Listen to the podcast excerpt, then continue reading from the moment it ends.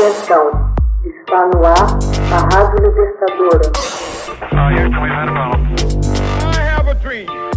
Assim sendo, declaro vaga a presidência da República.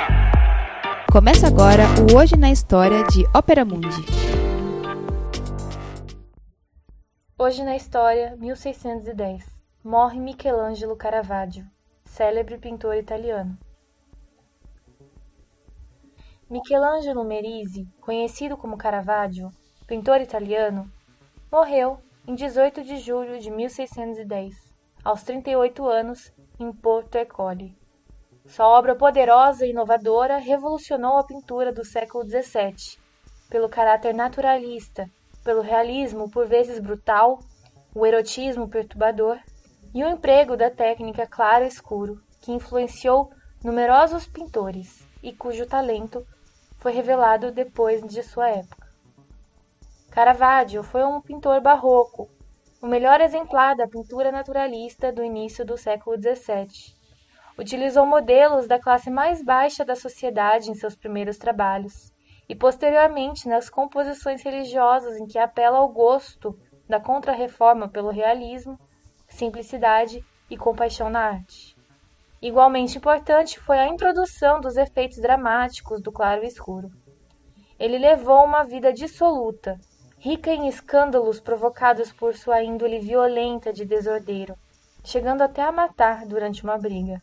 A frequência habitual ao bas-fond e às tavernas, bem como por sua sexualidade escandalosa para a época, o que lhe acarretou inúmeros problemas com a justiça, a igreja e o poder encontrou em sua arte uma espécie de redenção de todas as torpezas. No entanto, foi necessário esperar o começo do século XX para que seu gênio fosse plenamente reconhecido, independente da sua reputação corrosiva. O pintor nasceu em 28 de setembro de 1573, na montanhosa cidade da Lombardia, Caravaggio. Levou quatro anos como aprendiz no ateliê de Simone Peterzano em Milão, antes de ir a Roma, em 1593, onde passou a auxiliar o pintor Giuseppe Serasi, para quem pintou quadros de frutas e flores. Entre os seus trabalhos iniciais mais conhecidos estão as cenas da vida cotidiana.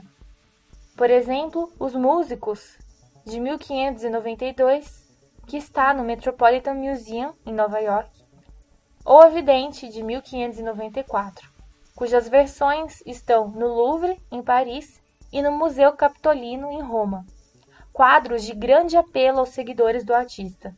O estilo da maturidade de Caravaggio começou por volta de 1600, com a encomenda para decorar a Capela Contarelli em São Luigi dei Francesi, em Roma, com três cenas da vida de São Mateus. O chamado de São Mateus, concluído em 1600, é notável por seu dramático uso da luz do sótão, que emana de uma fonte acima da ação, a fim de iluminar o gesto de mão do Cristo, baseado no Adão de Michelangelo na Capela Sistina, e outras figuras, a maioria das quais com roupas contemporâneas. Por volta de 1601, Caravaggio recebeu seu segundo grande encargo da Igreja Santa Maria del Popolo, em Roma, para a conversão de São Paulo e a crucificação de São Paulo. Acusado de assassinato, Caravaggio fugiu para Nápoles em 1606. Ali passou vários meses executando obras como o Flagelo de Cristo, localizado em São Domenico Maggiore, em Nápoles, obras essas cruciais para o desenvolvimento do naturalismo. Nesse mesmo ano, viajou para Malta, foi feito cavaleiro da Ordem Maltesa, tendo executado um de seus poucos retratos, do cavaleiro Alof de Vignacourt, de 1608, localizado no Museu do Louvre. Em outubro de 1608, foi novamente preso. Escapando da prisão, fugiu para Siracusa, na Sicília, onde pintou diversas telas monumentais, inclusive o enterro de Santa Lúcia, de 1608, que localizado em Siracusa, e a ressurreição de Lázaro, de 1609, localizado no Museu Nazionale, em Messina.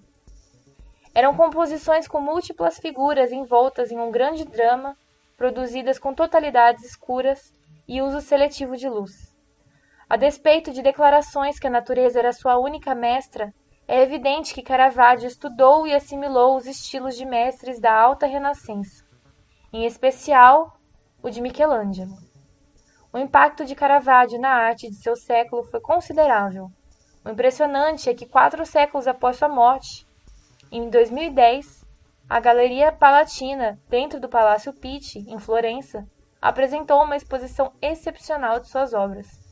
O pintor que fascinou a dinastia Médicis incluiu personagens do bas-fond, ou seja, as camadas marginalizadas, e também a nobreza, imortalizando-os em suas telas, sob um fundo neutro, cor lisa, sem exageros nas luzes, nada de decoração, de ação, um culto e uma extrema precisão nos detalhes.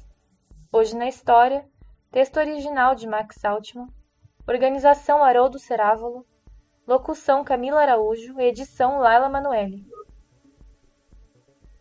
Você já fez uma assinatura solidária de Opera Mundi? Com 70 centavos por dia, você ajuda a imprensa independente e combativa. Acesse www.operamundi.com.br/apoio.